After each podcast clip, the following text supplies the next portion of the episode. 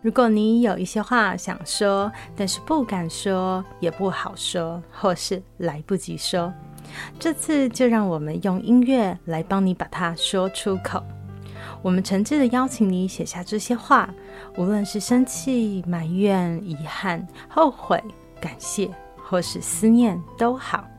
让第三十三届金曲奖最佳台语男演唱人王俊杰为你写下专属的一首歌。让全台湾第一位重度视障的心理师朱心怡为你找寻心灵的解方。除了帮助故事的主角找到出口以外，也用彼此的故事来疗愈更多相似的生命。这是一个理性又浪漫的快闪企划，每个月一次，只有三次机会。赶快到节目资讯栏准备写下你的故事喽！让我们就此一起打开心结。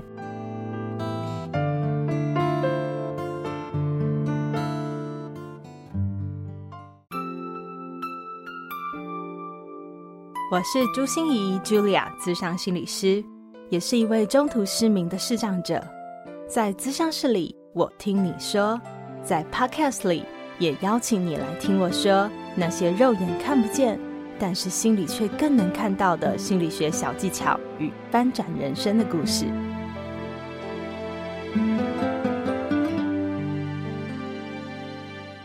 Hello，Hello，亲爱的朋友，你好吗？我是朱心仪，Julia，咨商心理师，欢迎收听朱心仪说心里话。你觉得什么样的人生才叫圆满呢？要结婚吗？要生小孩吗？老年的时候还能含饴弄孙吗？这些都是异性恋者认为可能的哦。但是身为同志族群，也想要一个圆满人生啊。但是他们能符合这样的框架吗？能用这样的理想蓝图来当做自己的圆满人生吗？六月是我们的同志骄傲月，现任于看见心理咨商所，本身也是一位同志的胡祖豪心理师，跟我们赤裸裸的分享了同志朋友为什么是如此缺乏爱、渴望爱，但是又不敢爱、很怕爱呢？而他一路走来，对于人生圆满的追求从来没有停下脚步。但这样的蓝图是怎么样被破灭，而现在又有重新塑造的可能性呢？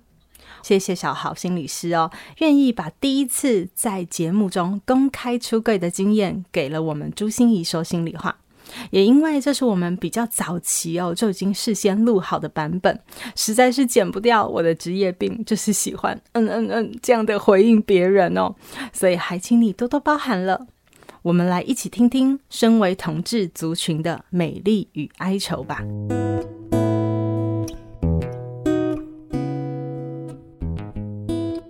其实对同志族群来说，能不能结婚生孩子，其实不是主要的考量。对，因为我我我讲一下我自己的故事好了。我大约十五岁的时候，我发现自己是同志。嗯，大约距距距今应该二十二年前了。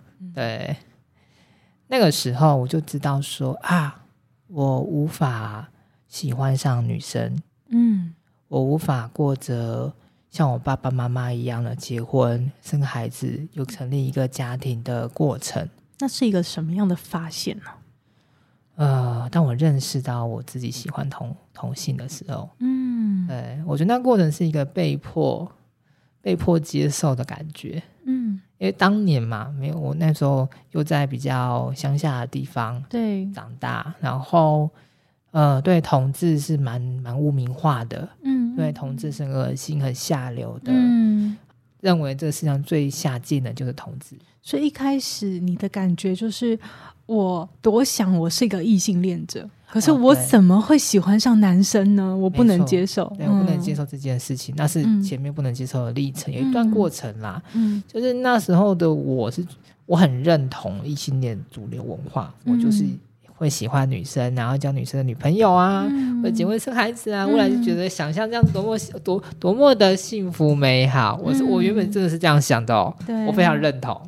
对，一直到一直到我开始意识到，隐约觉得我好像男生对我有吸引力，嗯，性吸引力，我看到男生会兴奋，嗯嗯，当看到某一些性感的某一些画面的时候，我觉得好像我有一些性反应，嗯，这是一开始的时候，可是还没有直觉认知到自己是同性恋。嗯，一直到我喜欢上班上的同学之后，嗯，对，当然是暗恋，他不知道啦。嗯嗯，对，我才觉得我被迫接受我是同性恋。嗯，然后那时候的文化氛围就是同志是不好的。所以我也认同这个想法，嗯，所以相对来说，我就认为自己是不好的，嗯，很不能接受，甚至觉得我无法像异性恋过那样子的幸福圆满的人生，嗯嗯，对，我觉得那我的人生应该很不幸福吧。那时候就抱持了这样的想法，所以那时候我很痛苦啊。所以，呃，当我觉得确定我无法获得异性的人生之后。这个慢慢的过程，呃，花我大概花了一两年的时间才逐渐接受的。嗯，但对现在对现在同志朋友来说，没没那么不能接受啦，因为现在环境蛮友善的，对。而当时过程就是这样，那我真的觉得我我的未来好像有破碎的感觉，就心里面破了一块，一个图这样破掉了，然后没了。然后接下来我人生突然觉得我好像失去了未来的方向。嗯原本我原本想象是我可以这样子慢慢的，好好的念书，好一份好工作，跟女生结婚生孩子，一个幸福的家庭，那个那个路不见了，嗯，不能又不能走啊，因为我我这样子做的话，就是好像会伤害到另外一个女生。是啊，异性恋的圆满的这个人生框架，好像完全不适合统治族群。对，嗯。因为我知道那样做，一个是我不快乐，我同时也伤害到另外一个人，对甚至伤害到每另外一个家庭。是，其实很有一些有一些同志朋友，其实年纪比较长的，呃，其实就有同婚的议题，就是身为同志跑去跟异性恋结婚，嗯，然后呃孩子大了，老婆发现老公外遇的对象是男的，对，这是对那个老那个老婆来，这是一个非常大的打击。对啊，大家有名的那个电影《断臂山》嘛，然后还有呃，我们陈嘉玲心理师最近也写了这本《未婚世代》，都有这样子的角色出现。哇塞，那个老婆真的是崩溃了。对啊，可是不是只有那种崩崩溃，他的孩子怎么看？对，原本以为爸爸妈妈很恩爱，没想到我爸爸是团同志，我好难接受。嗯，嗯然后那对那个同志本人来说。也很痛苦，因为他知道，他知道，他很清楚，他知道伤害到另外一个人，甚至伤害到自己的孩子。嗯嗯，所以、呃、我觉得听小豪前半段的分享，就会感觉到，哇，那是一种多么的被迫和无奈，必须得接受，因为你真的不能不接受这件事情，因为你就是这个样子啊，你越挣扎越痛苦，也不会有任何帮助，所以你得承认。可是你又知道，你承认了。你就会伤害很多人。嗯哦，如果我承认，如果还是做，还是依照的原本异性恋蓝图走的话，就会伤害很多人。对，就不大家不快乐。没错，那这不是我想要的。对，我那时候就觉得我，我我可以，如果可以的话，我独自承担痛苦就好了。是，我没有必要造成更多人的痛苦。所以很多的同志会选择当自己的异性恋的那种人生完美的。这个蓝图破碎了以后，他们会选择关闭起来吗？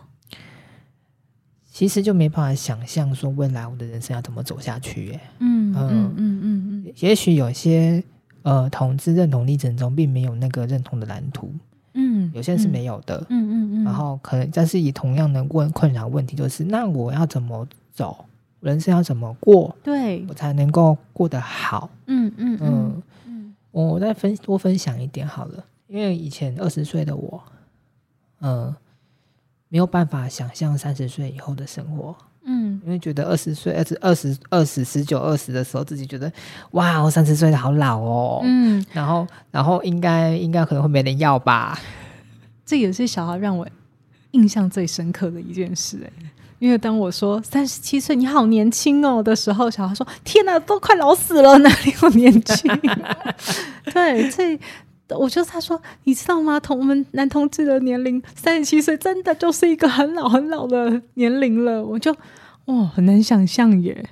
对呀、啊，可是就对你，你看，以我这个现年纪哦，跟跟年轻的男同志对话的时候，他们都说哈大叔老人家，然后二十五岁说啊我开始老了耶怎么办？嗯，我说我现在我也说你说你老那我怎么办？嗯嗯，对，就是以前我干过同样的事情，嗯，我现在心境就觉得哎，那我怎么办？我要自处，我觉得那是一个哎有点嘲讽的过程啦，我觉得很有趣，但是觉得那也代表的是。呃，男同志多么恐惧自己老去，呃，那个背后，我觉得原因是因为害怕自己孤独终老一生啦。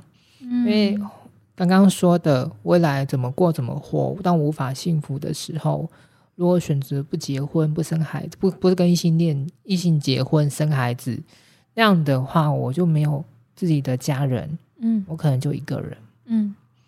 然后同志跟就算跟同性在一起，我没办法保证我跟跟他在一起一辈子。那个在同性同性婚姻合法化之前哦，哎的想法，对，嗯嗯，呃，甚至觉得说我可能就会一个人孤独终老，嗯，哦，那个是一个蛮恐惧的一件事。对，所以听小豪这样的分享，就会觉得说，哇，同志族群的世界里面对爱的那种渴求，或是对爱的那种恐惧。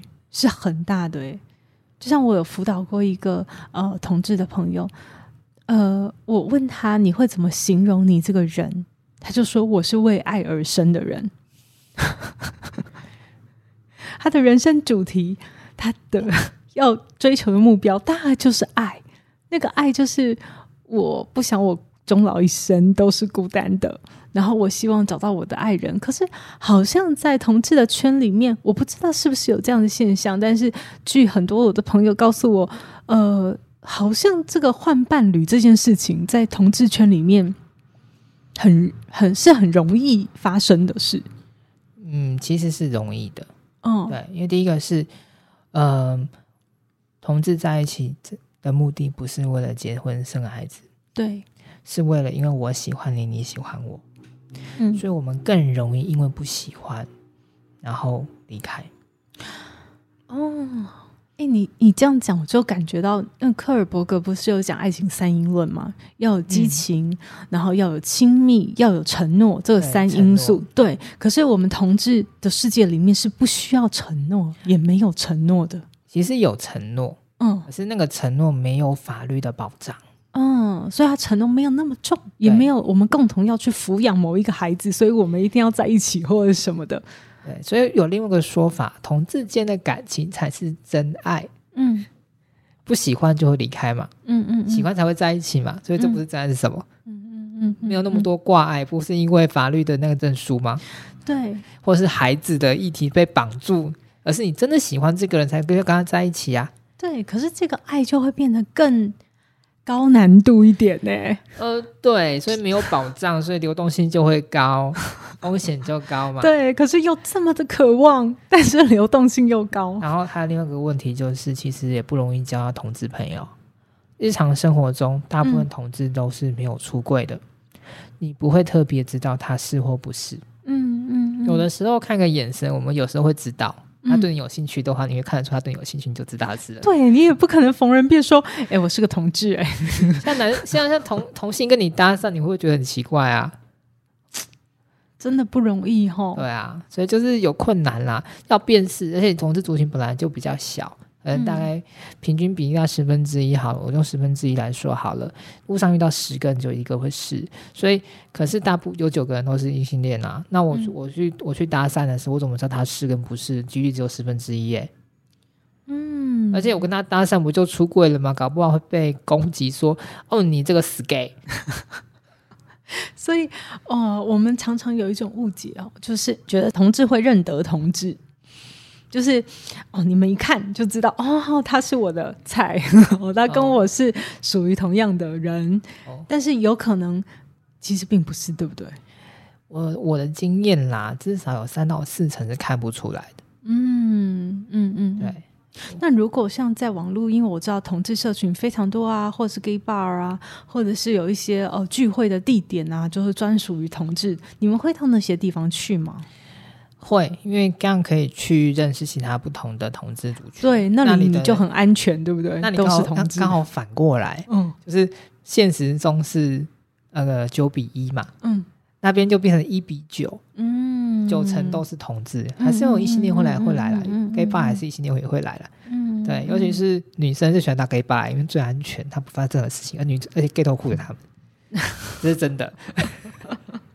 好，那其实我我我讲到网络的这件事情啊，就很想问小豪一下，因为我有个同同志的个案，呃，他是一个男同志，当他终于有一天必须得约炮的时候，我记得我有跟你分享过，他跟我讲的说，他沦落到要去约炮了，然后那对他来说，好像同志的圈里面，大家性和爱其实是。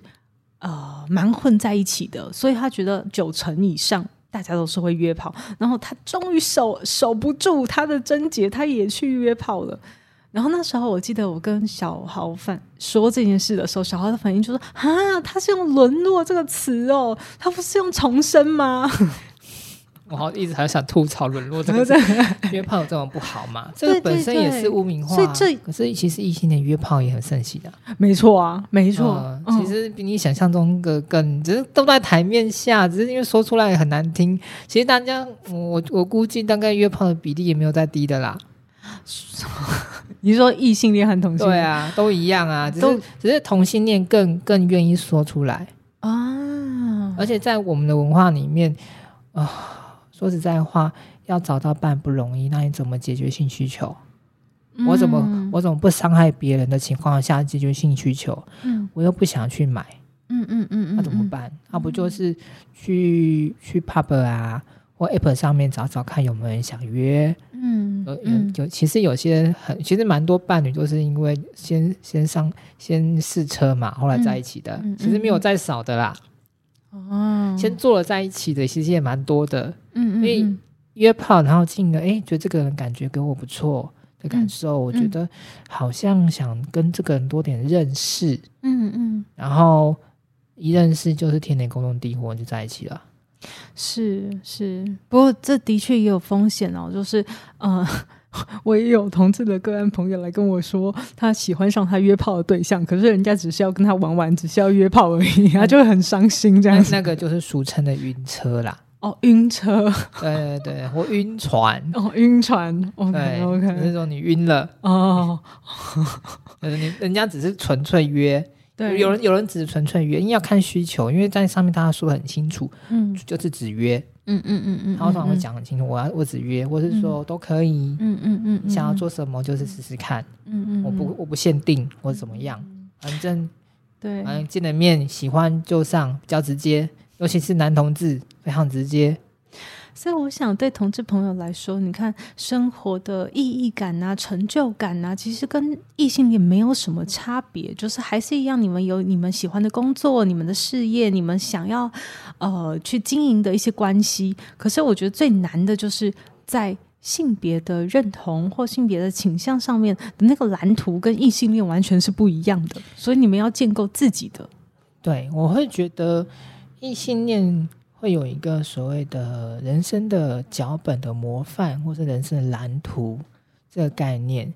像老一辈常常说，你要结婚生个孩子啊，就变成一个人生的里程碑跟目标了。嗯，对，而且多通常蛮多异性恋是蛮接受的，觉得蛮认同的，也觉得哦，应该找一个伴，然后结婚，然后他可以心里相守一辈子。其实也蛮说这样听起来，也其实也蛮幸福的。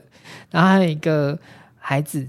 因为孩子更好，那因为就是一个甜蜜的负担，嗯，对，会有这样的心境啊。那同志者呢？我们对爱的蓝图，或者最希望的未来会是什么样子？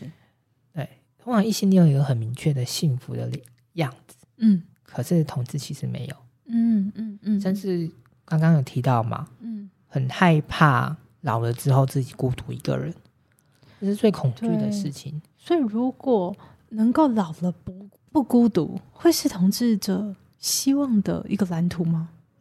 嗯，对未来的话，老你刚刚说到很重要的重点，就其实我跟我朋友们一直在想一件事，就是假如啦，假如啦，我我们真的年纪大了，嗯，然后没有老伴，嗯的情况下该怎么办？嗯，然后我们的想法是，要干脆我们这几个老朋友没有，我们就自己要去买一栋房子住一起就好啦，互相照应。就是这样就不会孤独了嘛，至少都是老朋友了嘛。嗯，我们这么多年的感情也磨过来了，嗯，所以基本上就大家都熟知自己的彼此的感情跟性情，所以都觉得哎，应该可以吧，应该相处得来就可以在一起这样子，就是当老伴，就是就是老伴啊。哎，我跟我的很多单身。朋友也有这样子的讨论过哎，因为他们说他们单身嘛，所以他们呃以后老了以后要一起租一栋房子，然后就说哇，你们一定要留个房间给我。他们说朱星你都结婚了，你有什么好留房子给你？然后我就说不行啊，我的先生比我大十四岁，理论上他会离我先走，所以你们还是要留一间房间给我。对，呃，以平均寿命来说，对对对，你可能要担心你会担你会。